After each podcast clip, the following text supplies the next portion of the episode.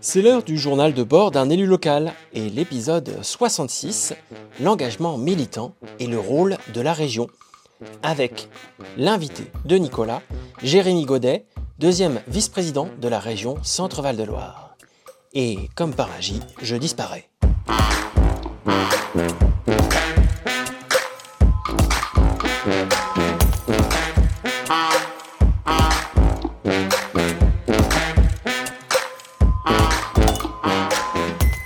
Salut Jérémy, salut Stéphane. Alors Jérémy et Stéphane, euh, vous êtes euh, mes invités aujourd'hui. C'est assez exceptionnel parce que euh, je suis sans Gaël Bernard. Mais c'est toujours exceptionnel quand on est là. mon, voilà, mon acolyte de toujours, qui est remplacé par Stéphane de Canton, qui a été longtemps en appui au groupe régional et puis qui aujourd'hui c'est un copain du, qui habite à Blois et qui euh, le, anime euh, un groupe citoyen qui s'appelle Blaisois Naturellement. Merci Stéphane d'être venu en renfort pour la technique euh, aujourd'hui et bonjour. Bonjour. Et je me retourne tout de suite vers notre invité, Jérémy Godet. Jérémy Godet, tu es, tu habites à Argenton-sur-Creuse, donc on a, on, on, accueille un lointain voisin. Vice-président de la région Centre-Val de Loire. Tu es le deuxième vice-président de la région Centre-Val de Loire. C'est toi qui as récupéré le portefeuille de Charles Fournier, qui est un ami commun, et euh, sur euh, les questions de transition euh, écologique, le climat, la transformation écologique et sociale des politiques publiques de la région, mais aussi l'économie sociale et solidaire, dont la vie associative. et, la transition énergétique. J'ai bien, bien dit. ouais, bah, c'est une délégation qui est très vaste, mais qui me permet d'aller un peu travailler avec pas mal d'aspects de des, des, politiques publiques de la région, puisque notamment avec le transformation écologique et sociale. Là, tu veux, tout, tu peux aller partout. Bah, ça, ça, me permet d'aller notamment du, du, côté de l'économie et de l'aménagement du territoire. Voilà. Et, on peut dire que, alors là, toi, c'est ton deuxième mandat, mais c'est ton premier à la région. Et mm. avant ça, tu étais euh, adjoint à Argenton-sur-Creux sur les affaires scolaires. Tu laisses euh, tu laisses ce mandat euh, pour pas cumuler les mandats. Tu étais aussi président du groupe écologiste à la région. Euh, et là aussi, c'est euh, Betsabé As qui, qui, va reprendre ça. la présidence. Donc voilà, un homme droit dans ses bottes. là, je crois que tu as mis tout le pédigré. Ouais. ouais. voilà. Mais bon, comme ça, on, sait à qui on parle. Jérémy, on est de la même génération. Ouais. Euh, c'est ton premier mandat à la région, moi c'est mon premier mandat tout court, mais mon premier mandat à l'aglo. Ouais. Euh, Qu'est-ce qui t'a donné euh, envie de, de t'engager, toi? Je me suis assez jeune euh, engagé dans le milieu associatif et dans l'éducation populaire parce que j'étais, j'ai été notamment responsable dans des, dans des mouvements d'éducation populaire et de jeunes. C'est-à-dire Le MRJC. D'accord, ok. Plutôt en milieu rural. Et, euh, et puis, euh, et puis j'avais envie d'aller, d'aller, euh, d'aller chercher autre chose, enfin de, de, de, de, voir d'autres aspects de l'engagement militant. Parce que le, en fait, je trouve que le, le, milieu associatif et le milieu politique, en fait, ils se répondent assez bien. Il y a ces différentes positions. C'est, on ne parle pas du même, du même endroit. Euh, mais euh, c'est vachement complémentaire. C'est par le MRJC que tu as été sensibilisé euh, à la question, on va dire, de, l'avenir de la planète et des solidarités. c'est Ouais, ouais, ouais, moi je dis souvent que je suis arrivé à l'écologie par la relocalisation de l'agriculture et mmh. tout ce qui était ouais, relocalisation, circuit court, etc. Et ça, je l'ai, enfin, forcément, c'est au MRJC que je l'ai, que je l'ai appris, mais j'ai pas appris que ça. Au MRJC, ça, ça a été une, sacrée école pour moi. Euh... Et pourquoi, pourquoi, pourquoi s'engager en politique? Qu'est-ce qui fait que tu as voulu quitter le milieu associatif pour aller vers l'engagement politique? Parce que je trouve que c'est assez complémentaire. J'avais euh, envie de. Je sortais donc d'un engagement associatif qui, qui, avait été assez lourd. Euh, j'avais envie de, de, de, voir autre chose. Voilà. Et puis, et, puis, après, ça s'est fait aussi avec des opportunités. On est venu euh, me proposer de d'intégrer le conseil municipal d'Argenton-sur-Creuse. Et j'ai dit banco. J'ai pas regretté. Voilà. Ça me permet de voir aussi le fonctionnement des collectivités. C'est pas tout à fait pareil. voilà. Et puis, euh, j'aime bien l'idée de faire des allers-retours. Euh, moi, je trouve qu'il y a besoin, quand on, quand on s'engage, euh, d'être par, parfois dans le mouvement social et puis parfois en politique, en responsabilité. Je, je trouve que et, c'est en faisant les deux en fait que, que enfin, l'un nourrit l'autre. Pour moi, c'est très important. Moi, je pense aussi que j'ai un parcours qui doit être, euh, qui doit être un peu en écho. J'étais euh, formé par les CMEA. Ah oui. euh, Pour, euh, sur les questions d'animation. Mm. Et puis, euh, je pense C'est pour ça que tu animes si bien euh, les podcasts. Et je pense, et puis je, suis passé par l'école du paysage, qui était Mm. une école Ouais. qui pensait le monde avec le cerveau gauche très scientifique et puis le cerveau droit très artistique et puis qui Ouais. était beaucoup sur comment on s'ouvre sur le monde, sur tous les métiers, on comprend les choses dans leur globalité. Ouais. Et je pense que ça, ça aussi, ça a poussé mon mouvement où je me suis dit, tiens, en fait, celui qui décide quand même, celui qui a la capacité de faire bouger les lignes sur le monde, c'est le politique. Euh, et ça serait bien que, à un moment donné, si on veut changer le monde, faut passer. c'est- un bon levier. Et si en plus on veut dire aux politiques, ne le faites pas tout seul, mais redonner un peu les clés euh, au secteur associatif, aux gens qui font sur le euh, les trucs sur le terrain, c'est bien d'y aller justement pour pouvoir euh, prendre les clés. Et, Ouais.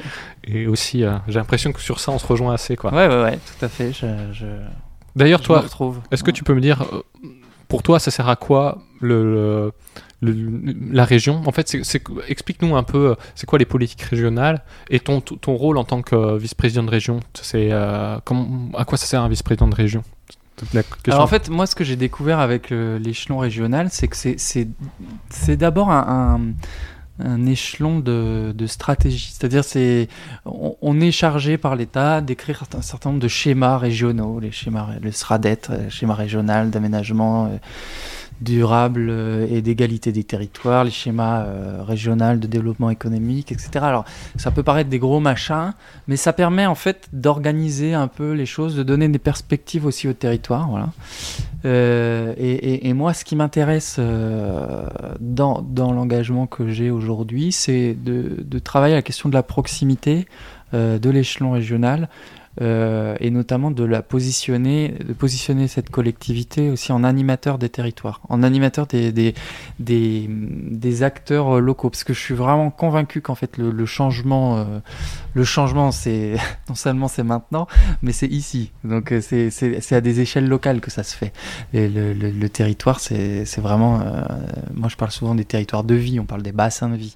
Et c'est là où la vie se fait que la vie se change, quoi. Donc, euh, et donc, je trouve qu'il y a un intérêt à ce que la région, elle travaille ça et qu'elle ne soit plus simplement comme elle a pu l'être euh, encore il y, a, il y a quelques années, un guichet à subvention pour des. des- Alors quand j'ai mon pote Gaël à, à côté de moi qui fait l'animation, souvent il me dit euh, Nicolas, euh, tu pars dans des grandes explications techniques, on sent que tu connais ton sujet, mais pour qu'on que ça nous parle, il faut des exemples, il Des faut exemples.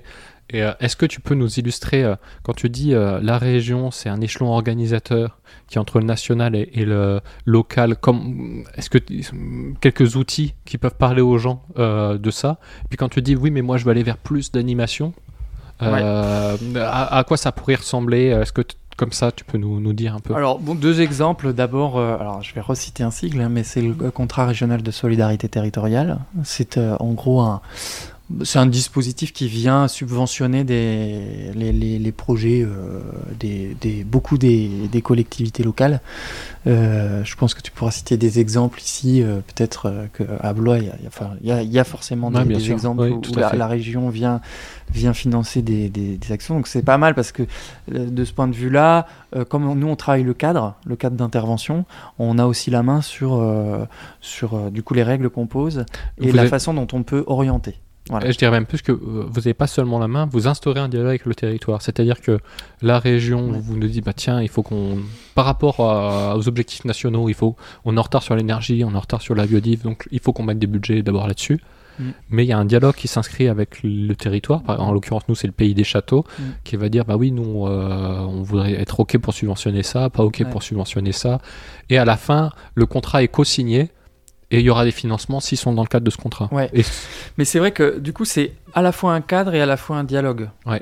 Et, moi, je trouve que c'est intéressant parce que euh, le cadre, il permet de pas tomber dans le clientélisme. Ouais, Voilà. tout à fait. On cite souvent la région Auvergne-Rhône-Alpes euh, euh, qui tombe dans le clientélisme avec Vauquier.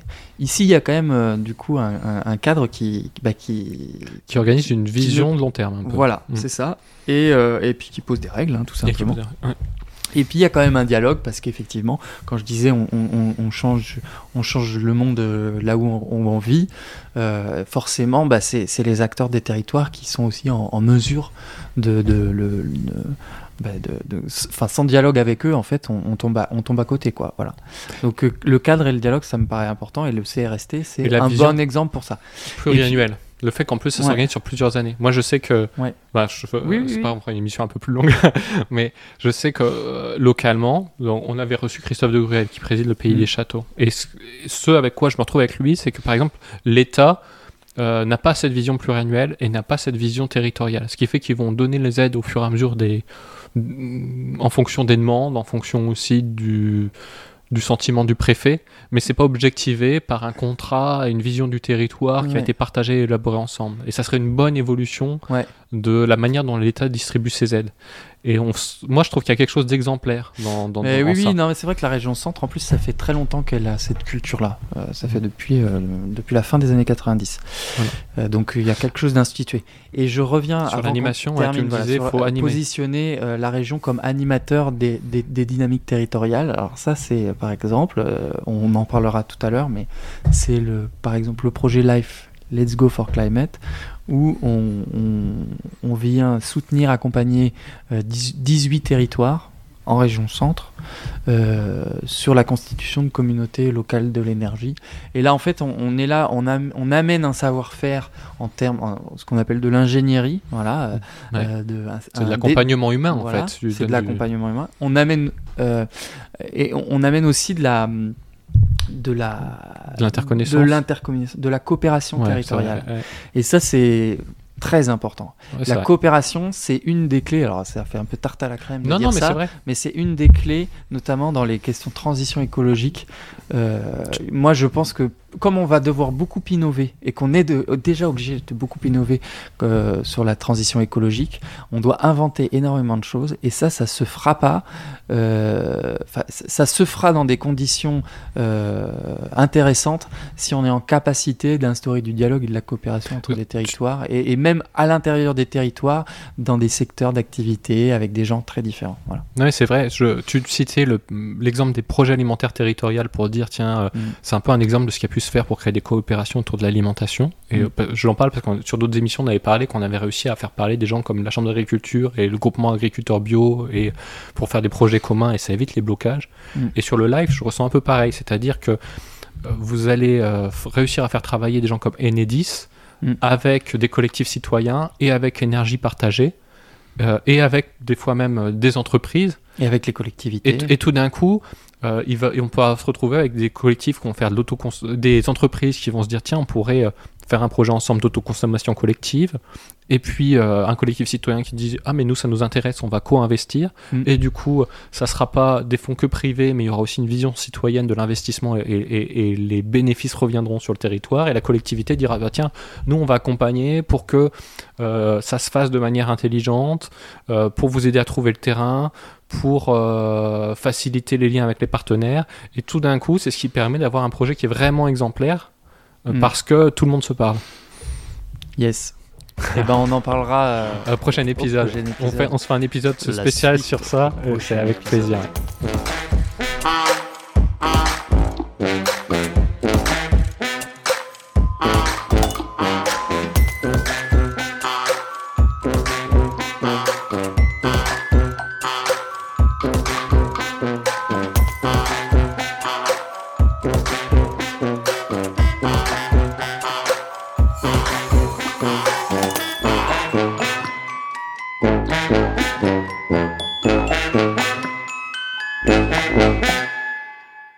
Moi, c'est Nico et c'est mon premier mandat.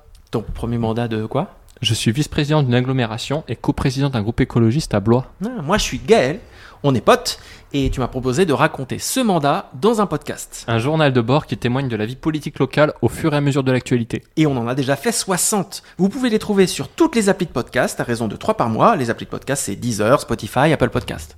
Et on est aussi sur la radio locale Studio Zef, Agitateur de fréquence. dans l'émission La Larniette, Euh, c'est 91.1, c'est ça? FM chaque jeudi. à 17h. Voilà, merci à tous, abonnez-vous et n'hésitez pas à venir m'en parler pour s'améliorer encore. Ciao ciao Ciao, merci. Ciao, ciao.